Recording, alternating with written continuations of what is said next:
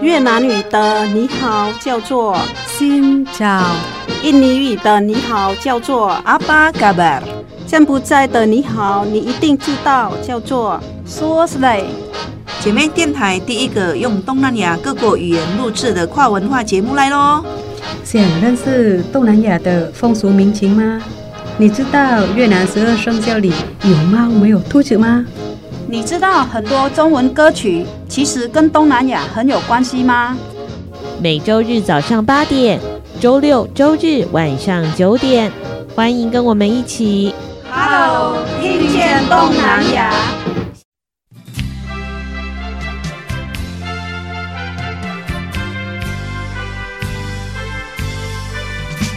各位听众朋友，大家好，欢迎收听 Hello, Hello 听见东南亚。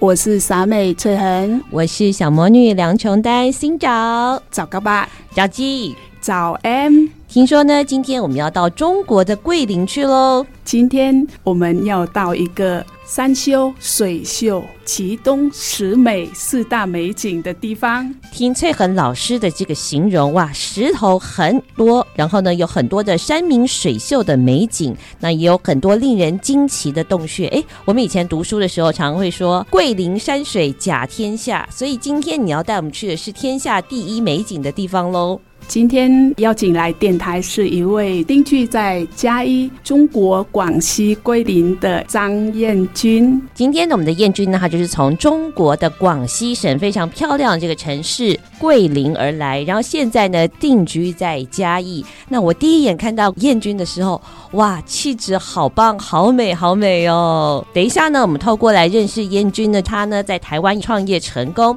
带给我们很多激励。欢迎燕君来到了录音室。彦君可以跟听众朋友打一声招呼吧。各位听众朋友以及我们两位美丽的主持人，大家好！今天很开心来到这里，好跟两位美女聊聊我在台湾的故事。欢迎燕君，哦，欢迎燕君，声音非常的轻柔，有气质。哎，听说我们的燕君以前是老师耶？呃，是因为我是。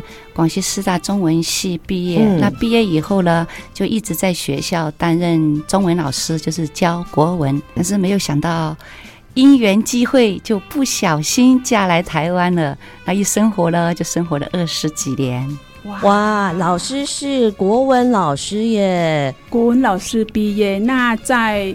很美丽的故乡，又有很稳定的工作，那你是怎么样的原因来到台湾呢？啊，人家就是说缘分啊，台语不是这样，爱丢卡餐戏，其实也是呃无意中偶然认识我先生，因为那时候我在桂林，呃也是做老师嘛，然后我先生呢去桂林找朋友，那就不小心呢就是见面了。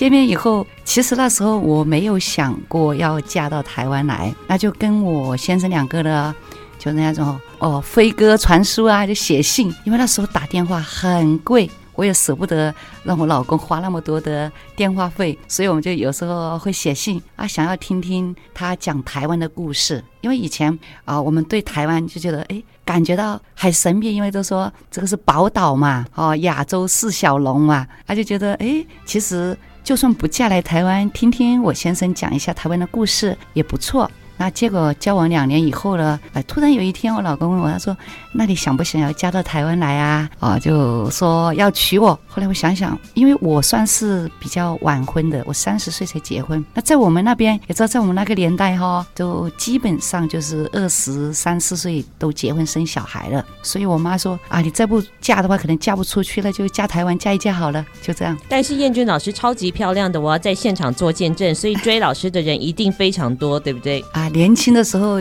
有一些追求者，那是很正常的啊。对，但是你没有中意，缘分就是很奇妙。嗯，因为我呃毕业以后呢。就是一直想要去读研究所，所以那时候的重心呢是放在读书上面，没有放在感情上面。也正是因为这样，才让我有机会嫁到台湾来呀。哎，老师是这个中文系毕业的，所以你是呃喜欢这种文学或者是有文学梦的女生，对吗？呃，因为从小呢我就非常喜欢看小说哦。我从国小四年年级开始看呃席绢、琼瑶的小说。哇！那到国中以后，几乎他们两位的书呢，我全部都已经看完了。嗯、所以我就觉得，哎呦，对那个呃里面文章那些用词啊，那些词句，就觉得好优美哦。嗯、所以其实这也是我选择读中文系的一个原因之一。我觉得是那个年代读大学的也是很少，对不对？哎，其实到我那时候，我们村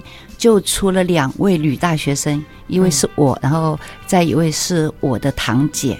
哦，那时候读大学是很风光的，所以我们当被录取的时候，上下三村都还要办桌，就大办宴席啊，还收了好多红包哦。啊，所以是毕业晚了，你就是在广西当了国文老师，是国小教了五年，国中教了四年，然后高中教了一年，然后就被我老公拐到台湾来了。啊，所以在这个家乡，就是本来就是住在桂林市。的附近是不是？是，然后进入了中文系。其实你也蛮像是琼瑶小说里面走出来的女子，谢谢，很有气质，很有气质。好，这个时候就是跟老公有机会认识了，听他说了很多台湾的故事。哎，那个时候台湾跟中国那个时候已经算是可以开放了嘛，所以老公就有机会到桂林去拜访。是因为那时候就是他们可以去大陆旅游啊。嗯他们去大陆比较方便，对。那我们呢是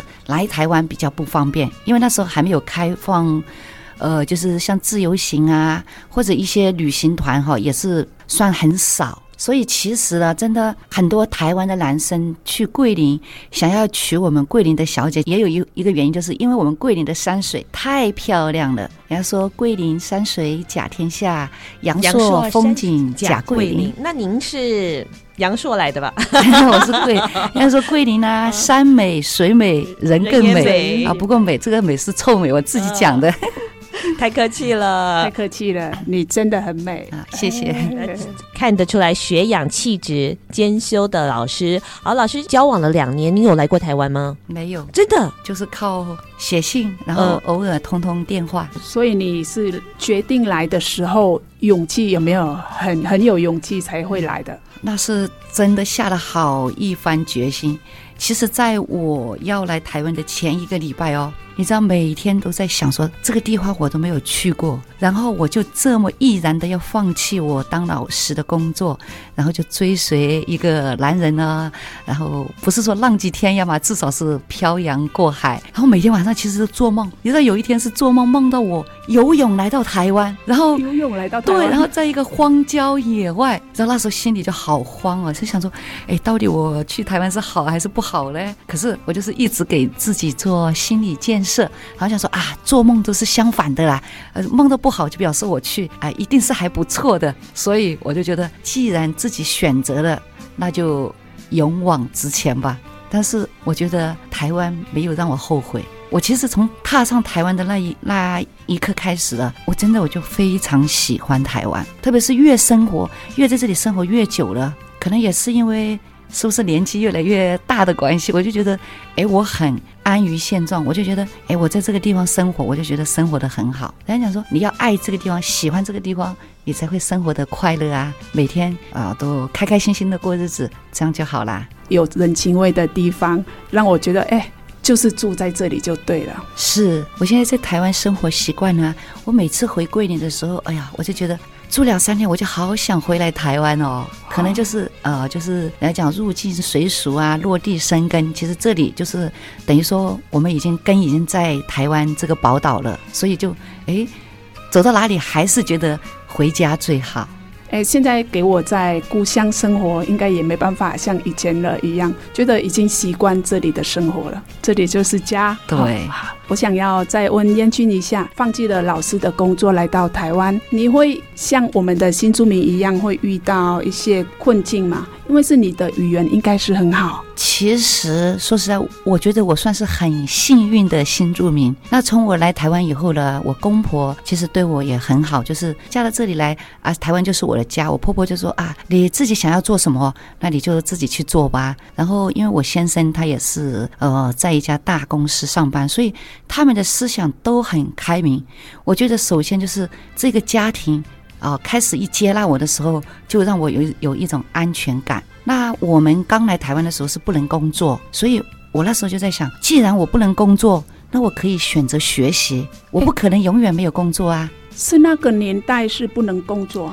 对，因为我们刚刚来的时候是属于探亲，嗯，那探亲呢，就是只能住半年，半年以后呢，我们得要回到大陆，然后先生在这边再帮我们申请入台证，我们才可以啊、呃、再次入境这样子。嗯，所以我其实我我也感谢啊、不能工作的那段日子，让我学到很多东西，我就会去找一些免免费的课程去上。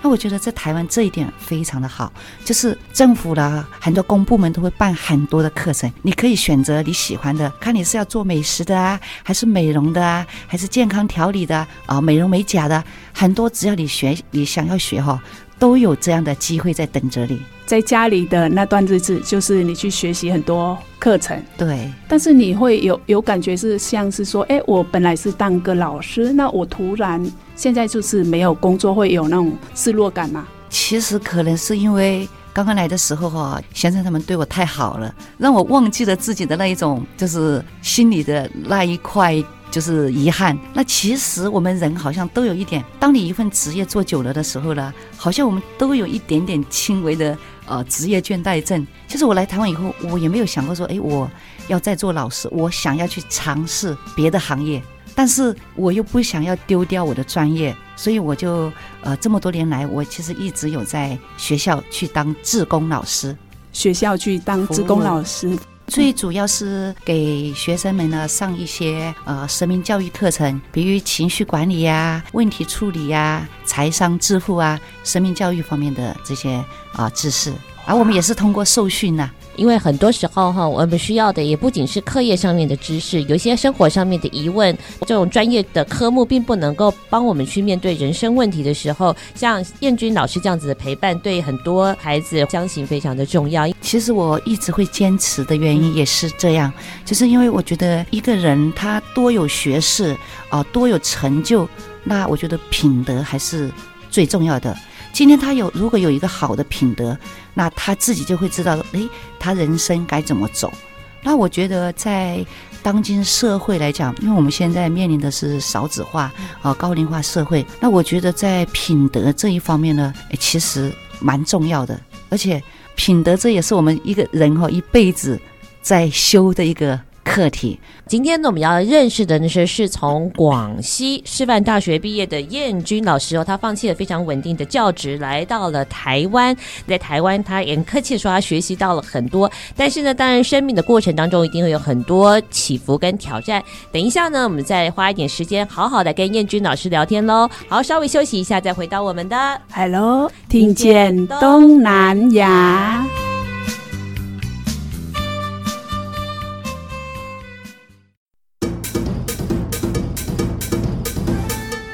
寂寞电台有你上佳的歌，寂寞电台有上新的新闻，寂寞电台是你上赞上好的好朋友，寂寞电台调频一零五点七。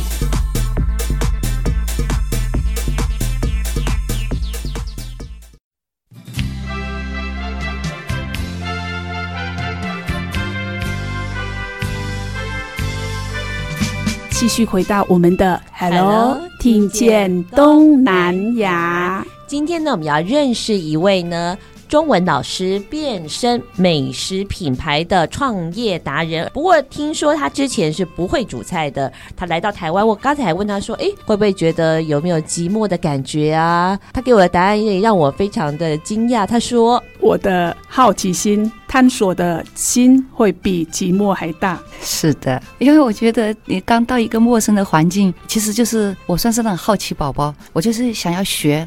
我之前没有见过的，我们嫁为人妻、为人媳妇，那这是一个新的身份，其实也是等于我们人生已经迈上了另外一个旅，对，甚至是两个，一个是为人媳妇、为人妻嘛。所以我觉得，哎，我要学习的东西太多了。那第一个呢，就是煮吃的，因为以前我当老师，我们都是在学校食堂吃饭啊，所以根本就不会煮。那很好，那时候就是台湾有很多呃电视台都会做美食节目，那我每天呢啊、我觉得我那天每天必要这个任务就是看美食节目，看完以后我觉得哎，比较简单哦，我可以做的，我就跑去菜市场了，去买食材回来煮。因为晚餐的时间，呃，我公公和我老公一定会回来吃饭，因为他们那时候上班嘛，上班那晚餐都是我们就是全家啊，加我婆婆，加我小姑，我们总共就是有哦五位要吃晚餐。所以我每天我就把我们的桌子上就做着好几道菜。诶，当我听到我婆婆说，她说：“哎呀，她说你煮的这些菜很好吃，看起来好像色香味俱全。”所以我就越做越有信心，然后就是一直一直看，一直看。其实说实在的，这一点我也是感谢我婆婆哈，为我之后的这个创业也奠定了一个很好的基础，至少她给了我信心。刚开始是煮给家人之，没有想到就是要创业，开到了你另外一个旅程这样子。是的。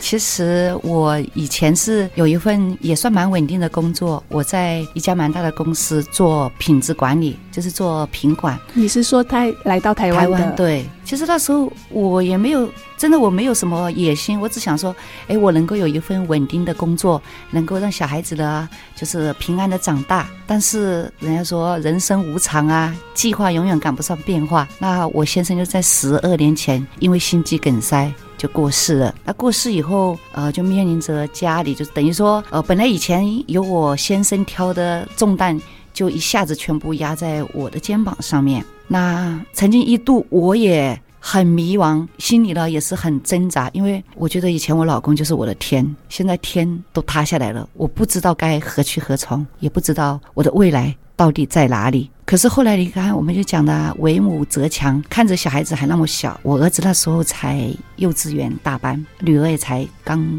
生小二而已。后来想一想啊。与其这样子一直悲观，那我还不如真的振作起来，看着面临啊、呃，我们真的就标准的上有老下有小。那我先生不在呢，我就要代替先生扛起这个责任。所以后来是因为这样子才辞去工作，然后走向创业之路。因为创业比较时间自由，我就想说能够多一些时间来陪伴我的小孩。我跟燕君认识是二零一八年那时候，我们一起参加一个女力呃创。创业创业比赛，对，那时候是老公已经去世了，是那个是计划，你是得到第一名吗？是，其实说实在的，我我真的非常感谢当时的全国新著名创业规划器竞赛，也就是那一年获奖，让我。真正的踏上了创业之路。其实我们第一年的奖金还蛮多的。你这第一年第一名奖金是三十万。那我是你也知道我们为什么会相遇吗？因为我是从嘉义到云林去上课的。对，所以我那时候因为是那时候我也有开店，所以呢，我当知道这个计划的时候，我就想说，哎，报名参加看看。如果得到那个奖金的话，我想要跟朋友一起扩展我的店这样子。所以那时候我们就遇到了。是。你看，我们还是很有缘分的嘛。那个时候，我们的萃恒老师呢，他自己跟另外一个朋友的经营了越南的这个河粉店，在创业的路上也遇到了，哎，同样在创业的燕军，嗯，所以你们两个也算是哎一同成长，嗯，对，我觉得是从那时候彦君越来越成长了，现在那么厉害。没有了。那时候是女力创业的计划已经得第一名，全国的第一名。那时候他们参加了一个叫“新女力”的创业女性加速器的计划，哇，燕君就拿下了全国第一名。现在是有一个自己的品牌，对不对？叫做“一之味”的手作厨房。燕君来帮我们介绍一下，你当时创业的想法是什么？怎么样让你的计划更成熟的？嗯、呃，其实当初我对创业真的一点概念都没有。嗯因为我以前真的是除了当老师什么都不会，可是当我去上了那个新著名创业规划的这个比赛的课程以后呢，哦，才知道原来创业也是需要具备很多的条件的。所以呢，在上了一系列的课之后呢，又很幸运的得到全国第一名，就让我呢创业有了第一桶金。所以我那时候就在想，哎，我刚好有做干贝酱，因为辣椒酱是我们桂林三宝之冠，我们桂林辣椒酱、豆腐乳、三花酒是在。啊，桂林很有名的三宝，那也是因为我先生之前很喜欢买干贝酱给我吃，后来我就想说，哎，因为小孩子身体不好，我就想说煮一点辣的东西，让小孩子开胃口啊，给他吃，让他。能够增进他的食欲，所以就是因为这样的因缘机遇，就学着做干贝酱。那再去参加课程比赛以后呢，我就试着做一些，比如说拿去义卖啊，拿去送朋友啊，啊，慢慢的就累积了一些口碑。所以以干杯酱开始了去创业。那我之所以会用义滋味手作酱作为我的品牌，啊，大家都知道这个意一个意字藏着两心，那一个就是感恩。因为我觉得我先生走以后呢，我收到很多亲朋好友的关心和鼓励，再加上呢，先生也对我疼爱有加，就是一个是思念，所以呢，在思念与感恩这种情感之下呢，所以我就啊以义滋味作于作为了我创业的品牌。所以是一滋味，是你是只有做干贝酱，还是还做怎么样的料理？因为刚开始的时候呢。因为我觉得我们人都是呃万丈高楼平地起，一定要先把基础打好，所以我开始就是做一瓶干贝酱。所以还有一些朋友笑我说是一瓶干贝酱打天下，天下 真的是打天下了。呃，不过我知道这个燕君的干贝酱，就很想要品尝一下，因为其实台湾市面上的干贝酱都是比较偏甜的。如果像我这种比较不太喜欢甜口味的时候呢，你可以试试看这个燕君它的干贝酱，它的配方其实是不太一样的哦。是的，因为我们就是呃跟越南的朋友一样哈，其实我们大陆很多地方呢都喜欢吃辣。可是，如果是单单以我们那边的口味来讲的话，可能很多台湾朋友也不一定能够接受。那所以，其实我的干贝酱呢，也是在一直在做调整，比如说辣度啊、咸度、甜度。我当初创业的这个初心，是因为那是我要做给小孩子吃的，所以我就是呃做的算是很清淡的干贝酱。也没有说过多的去加，就加一些什么调味料，甚至干贝酱都没有加盐巴，因为干贝跟小鱼干都是咸的。那我们就把它融合在辣椒酱里面呢，是不是就把整个味道融合在一起？不太喜欢偏甜口味的呢？啊，我们的其实也是个蛮好的选择。这样子一路走来的话，其实我觉得我真的是算超级幸运的新住民，在创业过程当中呢，就受到很多的贵人的支持和帮助。那其中其实对我还有一个最大帮助的就是我们的劳动部的微型创业凤凰贷款。哦，我知道这个贷款，对对，我那时候去上课的。的时候也知道这个贷款，哎，有老师给我们就是有讲到，嗯、对不对？人家说巧妇难为无米之炊，那你要创业，你有再好的手艺，可是你没有钱开开店，你没有钱买生产器具，这样我们也没有办法啊，对不对？嗯、真的，我也是很感谢那个呃微型创业凤凰贷款哈，也是就给了我第二桶金，就让我创业以后呢，把我所有的生产器具啊、工作室就打造完成了。我也是在从一瓶干杯酱发展到现在呢，已经有八种的辣酱、辣椒酱。对，就是呃干贝酱啊，黄金干贝啊，麻辣酱，还有我们家乡很有名的酸豆角啊啊，青椒酱。因为不一样的季节，辣椒有不一样的口味嘛。甚至在前年，我还研发了一款花香美人酱，就是把十三种花香融合在我们的辣椒酱里面，就让你吃到这个辣椒有好多好多种的花香的味道散发出来。听起来我就想试看看了。不晓得是怎么样的味道，你是把花的味道就放进去酱里面，对，对对对，然后就是你就可以，哎，怎么一下有吃到有闻到桂花的香味，一下又有玫瑰花的香味，再来又有茉莉花的香味，琼瑶小说里面的菜色，好 浪漫，对不对？浪漫，所以好浪漫，女生天生就是浪漫的。呃、台湾呢，基本上呢有很多的。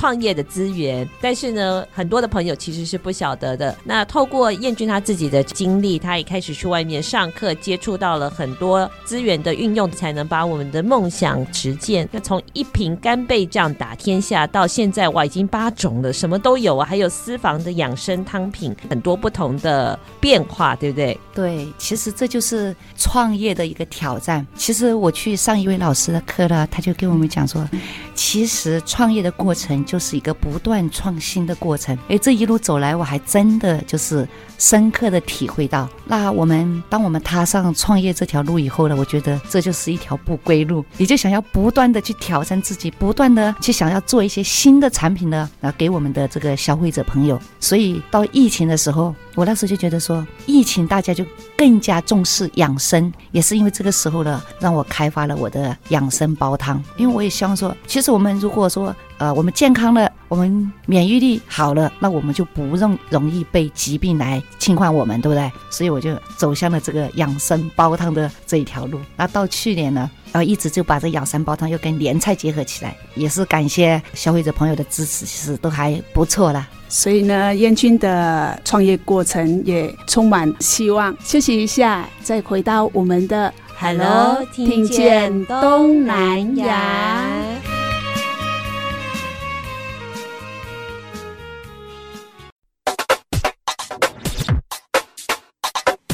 这有你上喜欢的歌，遮有上新的新闻，你上赞上嗨好朋友，今晚电台调频一零五点七。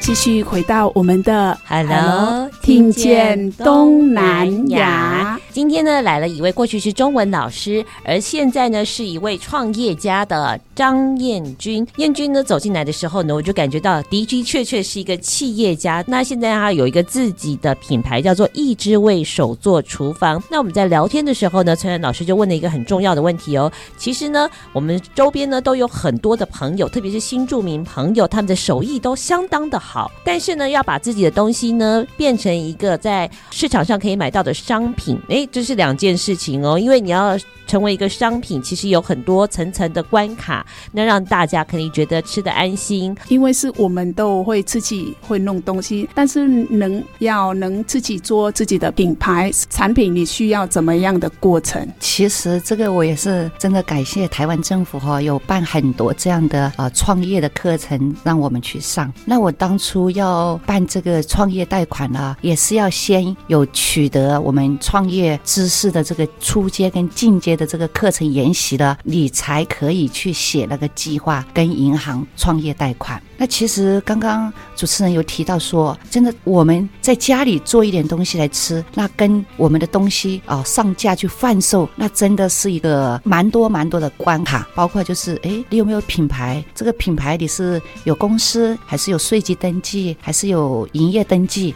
这个食安问题呢，是我们每一个食品业者哈，只要跟吃的有关系的业者，都是应该第一个要注重的、要重视的这个问题。就以我的干贝酱。那我们不是说，哎，我把它炒好以后装瓶就可以拿去卖了。其实我当初在正式贩售以前呢，我去做过很多的检验。所以其实做到那个检验室的小姐姐，哎，她说你是有开店在哪里吗？啊，你怎么想到要来啊做检验？我说没有，我说这个现在是我做给小孩吃，我只是看说，哎，我做出来的东西跟我们所谓的在外面买到的东西，这种检验验的数据到底是差在哪里？所以呢，到呃我后面就是产品可以上架贩售的时候呢，我们就会要。做贴标啊，营养标示啊，要做检验。然后像我们瓶瓶罐罐的话，你还要去做抽真空、后杀菌，甚至我们玻璃瓶是一个容器，玻璃啊，到我们使用完以后，我们还需要跟环保署申请一个废弃物的这个申报。其实有很多这些，真的都是创业的学问。所以呢，通常是我们们是从一个普通的家庭里面的一个东西，你要拿到能变成像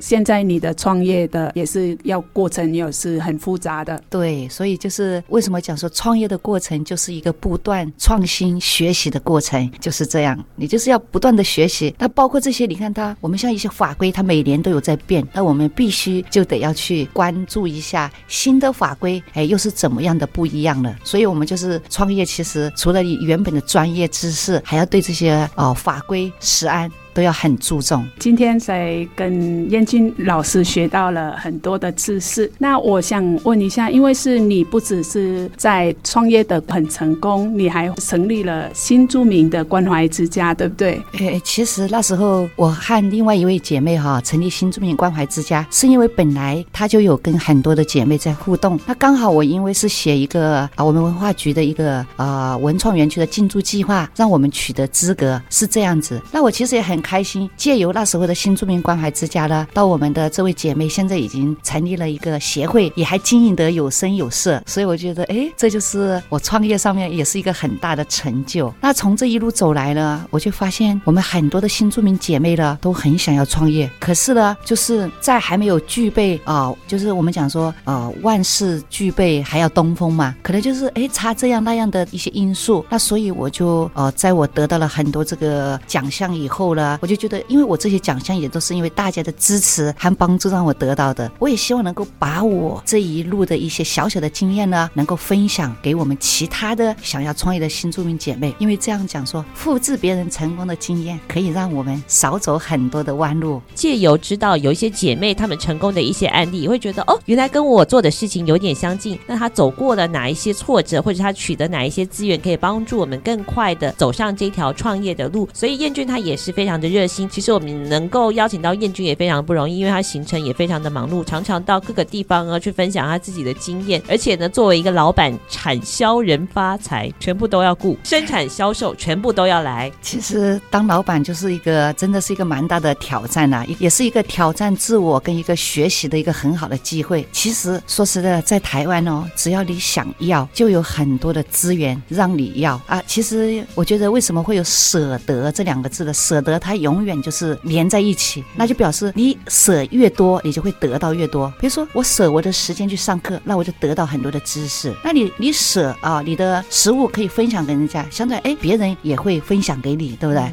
其实真的，我就觉得说这个过程，为什么我们就是哎创业会有一个什么企业社会责任，就是真的我们要乐于付出，因为付出也是一种收获。你在付出的这个过程当中，其实我们得到很多。所以我现在我就是希望说，哎，如果有新住民姐妹，甚至我们台湾的啊这个姐妹想要创业，我能够帮忙，能够提供一些什么资源，哎，我都是很乐意的去分享我知道的，甚至还会就是想办法去发掘一些我不知道的。等我们发掘出来，你看，我不但可以帮助其他的姐妹，我自己呃也多了一个资源，对不对？所以你看，这就是一个得到。所以人生每一个历练来讲说，不是得到就是学到，总之都是一种收获。燕俊在这个过程，从这个新住民关怀买之家，还发起了孝心孝行绕台湾，这个是怎么样的过程？哦，其实这一个哈，让我就是到现在哈，我还有一点点引以为傲的，因为当初那时候就是新闻上面就很。很多负面的这种新闻，你看，比如说当时，然后就有很多就是，哎，杀父杀母啊。我那时就想说，人家不说百善孝为先，孝道应该是我们人最基一个最基本的美德。那个孝顺长辈是应该的，因为我从小看我的妈妈就是这样，她很孝顺我的爷爷奶奶。后来那时候我想说，哎，那我没有很大的力量，至少我先把我自己的小孩先教好。所以我那时就突发想说，哎，我就用孝心孝行绕台湾逐梦计划。那为什么要绕台湾呢？因为我不是台湾人，我想要去台湾的各个角落去看一看，去看一下每个地方不同的这个人文风情啊，这样又可以带着我的小孩子，我煮鸡汤，让小孩子端鸡汤给长辈们喝，在他端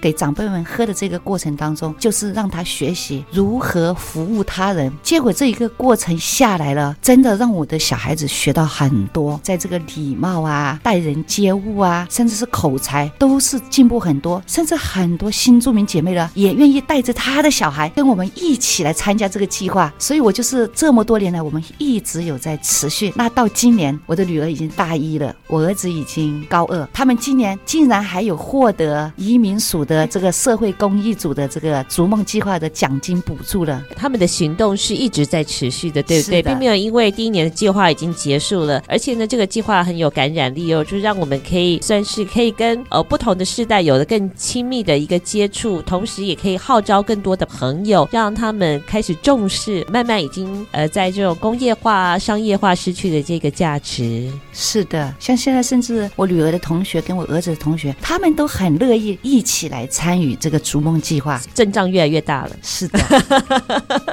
借着绕行台湾这件事情，也去探访各个地方的偏乡啊，很多的长辈。是的，台湾就是一个超高龄化的社会，那就代表着很多的长辈需要照顾，而照顾长辈的这责任在哪里呢？一定就是在下一代啊！所以其实就是要让我们的下一代能够现在就可以看到他们以后所要面临的问题，跟他们所要肩负的重担，可以哈、哦，就是哦，从现在开始，从小就开始学习。我觉得这是一个也算是蛮好的活动啦。我也是希望说能够有更多的人一起来参与。像现在很多长辈啊，都是独居，或者是只有一个老人、一只狗。是的，真的很需要很多的朋友。我想我老了以后，也可能也会独居，跟一只猫或者一只狗了。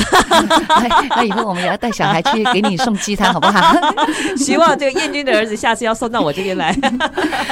其实这一个过程哦，真的有一些长辈的话，让我们非常的感动。他说：“其实我们端的不是一碗鸡汤，而是一份满满的爱心，一份温暖的陪伴。那我就觉得，哎呀，我们做这件事真的是很有意义，就想说一直要做下去，而且希望会越做越好。其实我看到很多那个长辈，他非常期待邮差来送东西，这因为有人跟他说话，有人来看他。虽然那个信可能是广告单，对对，水电账单，对对对，但是呢，有多了一个朋友，呃，来跟他互动哦，对他来说就是生命当中可以期待的事情。所以像燕君这个计划，就会让很多的长辈心里面充满着希望。是的，那燕君当然呢，在他的生命过程当中呢，遇到了非常多的挑战呢。我们等一下来听燕君怎么跟我们分享喽。稍微休息一下，再回到我们的 Hello，听见东南亚。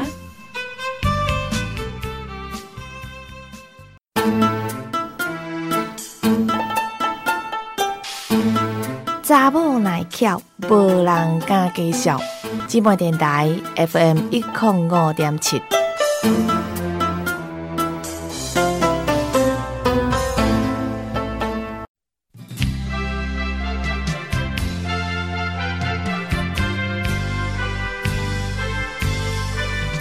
继续回到我们的 Hello。听见东南亚，桂林是一个山明水秀的地方，而且呢，我们既然叫做听见东南亚，其实它就在我们翠恒老师越南家乡的边隔壁邻居而已哦。嗯、哇，这么这这么的近，听说这样走过去跨一下就到了。真的，在我们的高平省。那我去高平省，因为那里会有一个很美丽的瀑布。高平省给我感觉是好美，它的水哈颜色。可能有一种矿物质，所以拍照起来很美、很漂亮的瀑布，在越南叫板月瀑布，大陆好像叫德天瀑布。瀑布我那时候就是去高平的时候，我去板月瀑布，然后我走过去就到了那德天瀑布，就是一半嘛，一半是越南，一半是大陆的，所以那时候我就感受到那个地方也很美。桂林更美，桂林更美，桂林山水甲天下嘛，你还没有走进最漂亮的地方。我要到到桂林的话，我桂林是哪里更美呢？今天就是燕俊老师要带我们走进桂林了。其实我们真的是有道是桂林山水甲天下，阳朔风景甲桂林。那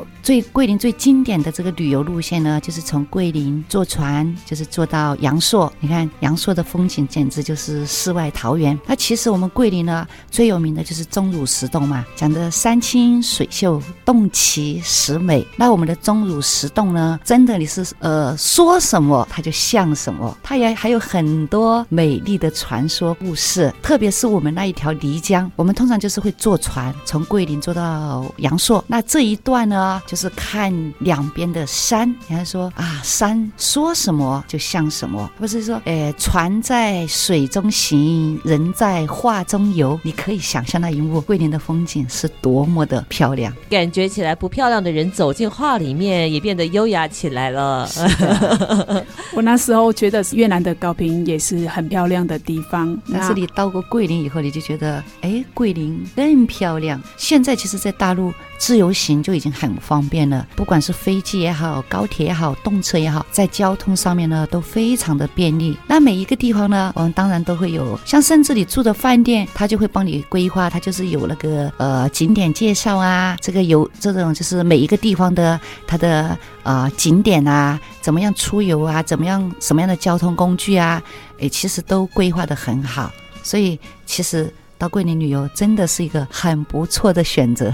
像我比较喜欢吃东西，我想要用吃的方式认识桂林的话呢，诶，那燕君会怎么样推荐我们有哪些好吃的菜色？其实我们桂林真的还有蛮多很有名的这个经典菜色。其实其中一道呢最有名，然后就是老少咸宜的，就是我们有一道叫做白果老鸭汤。白果它的学名就叫银杏，那银杏是我们一个高尚镇的一个呃农特产。这一个乡镇很多长辈都活到一百多岁。那据学者专家认，他说很有可能就是因为经常吃银杏，因为大家都知道银杏是一个保健的一个呃圣品嘛，天然的活化石。哦，所以是怎么煮呢？它其实就是跟鸭肉跟鸭肉一起煮。我们就是跟老鸭，它其实很简单，你就是哦加上姜，加上草果，然后就是水，然后给它煮，就煲煲久一点，把那个入味道入进去以后，然后它的汤头呢就非常的鲜甜，然后有着鸭肉的香，有着白果的甜，然后呢。呢，这两者又结合起来，就是一个很清淡的一个啊汤品，所以呢，长辈小孩都很适合吃。白果老鸭汤是，所以一定要用老鸭哦。其实，在台湾 用我们一般的那个煮姜母鸭的红面鸭，红面鸭就很好吃啊。白果老鸭汤 Number One。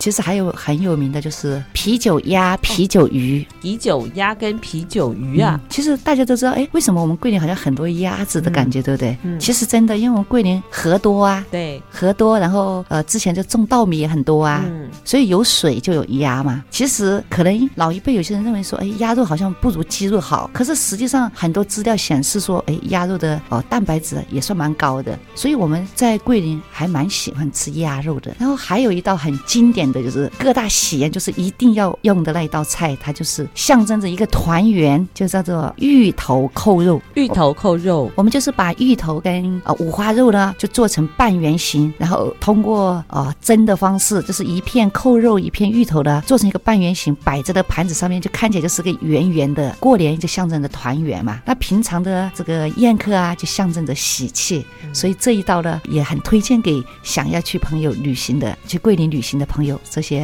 啊、哦，这个美食佳肴。当然，桂林米粉是更不用讲了，对不对？这个闻名世界的是一定要吃的桂林米粉。我，我吃到了桂林米粉，我觉得也很好吃，因为那时候我也有一个，应该是说他来自桂林的朋友，一起跟我读书的，他就做了桂林的米粉。但是我觉得是好像过程是要很复杂的，是不是？对，最其实桂林米粉最主要就是那一缸卤水，那卤水呢是用呃几十种的中药材下来熬的，所以它的香气非常的浓郁。因为这一些中药材都是天然的，像最经典的就是八呃八角啊、草果啊、香叶啊、月桂等等这一些哈、熬起来以后，然后就把它浇在我们的呃烫熟的米粉上面，然后你就可以吃到各种不一样的香味。所以它是有汤头的米粉，是不是？它可以做呃干粉，也可以做汤粉，嗯，也可以做酸辣粉，也可以做三鲜粉，其实还蛮多变的。最重要就是那个汤底，它让米粉呈现出不同的滋味。对，就是卤水。其实很多米粉好不好吃，就取决于熬的卤水。嗯，好吃是在汤底的。嗯希望一志伟可以出这个卤水包。好啊，那我们就期待我来努力一下。那其实像我刚才就问了，燕君他是这个天秤座的，所以呢，他对于事情呢，他会重视那个完美，但是同时呢，也要寻求这个生命的平衡。其实好像是，我觉得还还蛮准的。星座上面好像可以感觉出来他的个性，但在这个过程当中一路的摸索，也会让我们有一些新的刺激。我想问燕君看看，就是在你创业的过程，你有会有遇到的很多挫折吗？其实创业也跟我们的人生一样，当然这。一个过程一定会有酸甜苦辣，会有波折啊，会遇到呃很多的坎坷。那其实像我也是一样，因为我本身呃是当老师，那从从文到从商，这是一个很大的这个算是一个跨越领域的一个挑战。我觉得当初呢，我最弱的一部分就是行销，因为有时候因为我们自己创业，品牌也刚刚成立，那也曝光度呢也非常的低，所以销售就很不稳定。其实那时候我也。多困扰呀！我说为什么我自己觉得我的东西这么好，为什么卖的那么少？结果后来才发现，原来行销也是一个很大的学问。所以我因为行销，我去上过很多很多的课程，台北、高雄、台中、台南，哪里只要人家说课程好，我就去上。那实际上这一路呢，还真的学到很多的东西。像我不会做粉丝专业，我就去学做粉丝专业，去学直播，去学说故事行销，去学如何写出好的文案。好，到现在的好我们。的那个呃虾皮官网来艾特，那我最近呢在学这个抖音直播，因为我觉得永远都学不完。我是很感恩，真的这一路上呢，也因为得到很多的奖项哈，就给了我行销的一个很大的加分效果。像我在得到新履历创业规划比赛的第二年呢，就有获得呃台湾之光百业达人干杯酱达人奖，那这样就得到很多媒体的关注。那我还有参加了经济部中小企业处了跟软协办的这个群聚计划，那计划当中呢，也让我们学到很多东西，而且呢，特别是透过真非凡电视台的一个真善美节目啊，做了我的报道。第三知道吗？第一次体验到那种订单像雪花般的飘过来那种感觉，真真的，然后订单都接不完，所以媒体哈是一个很恐怖的这个行销方式，推波助澜的这个力量，让大家更认识我们。对，你看，这是这一路我也有获得过呃十大杰出妇女，还有自强妈妈啊、呃，还有孝亲楷模奖，甚至到去年一个比较大的奖项就是我们劳动部办的微型创业楷模。那这个是两年一届举行一次，那一次的获奖者呢是十位，那也是因为获得这个奖项以后呢，也得到很多媒体的关注，就是呃帮我做报道啊，这也是为我的品牌形象哈，真的是大大加分。我们的这个品牌的曝光度越来越好，那这样子的销售就会越来越稳定。一路走来，你收获也很多，然后也是遇到也很多的人的帮助。我想说，在节目的尾声，我想燕君可以跟姐妹们鼓励的话。其实我觉得，呃，我们想要创业，年龄大不是问题，资金呢也不是阻碍。那只要你愿意，透过你自己的努力，也会获得你很多的资源。而当我们设定了一个目标，那我们就是要朝着这个目标持续不断的努力，那一定就会有很好的收获。因为这个世界上没有什么奇迹，只有经验的不断累积。我做得到，我相信所有的姐妹也一定可以做得到。讲得好好啊！世界上没有奇迹，只有经验不断的累积。所以只要勇敢的踏出去，踏出了第一步，就会有第二步、第三步。对哦，今天听到这个燕君的一席话，人生也充满了很多的希望。当然，我们自己的成功也有很多周边认识的、不认识的朋友的帮忙。所以呢，燕君他也将这感谢化为一个实际的行动，带领更多的朋友呢去认识台湾，还有关照台湾。那燕君，那你还有时间常回去桂林吗？呃，现在比较少回去。嗯因为第一个是疫情嘛，第二个因为有创业了的话也放不下，嗯，但是有机会还是得要呃回故乡看一看啊，毕竟还有亲人在那边呢，啊，总是要回去吃个啤酒鸭。哎，是的。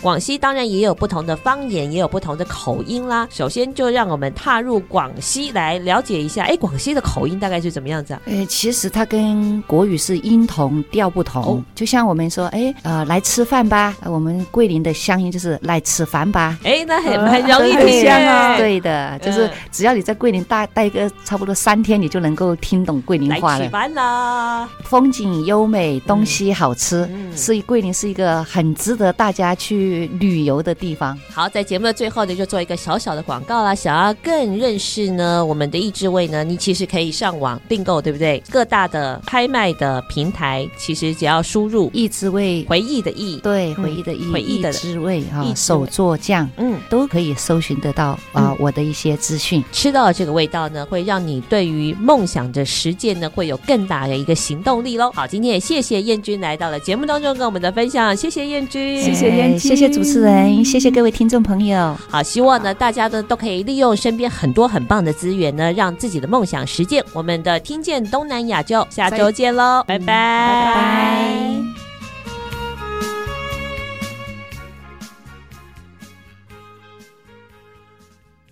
本节目由内政部新住民发展基金补助直播，让我们为新住民在台湾的认真努力喝彩加油。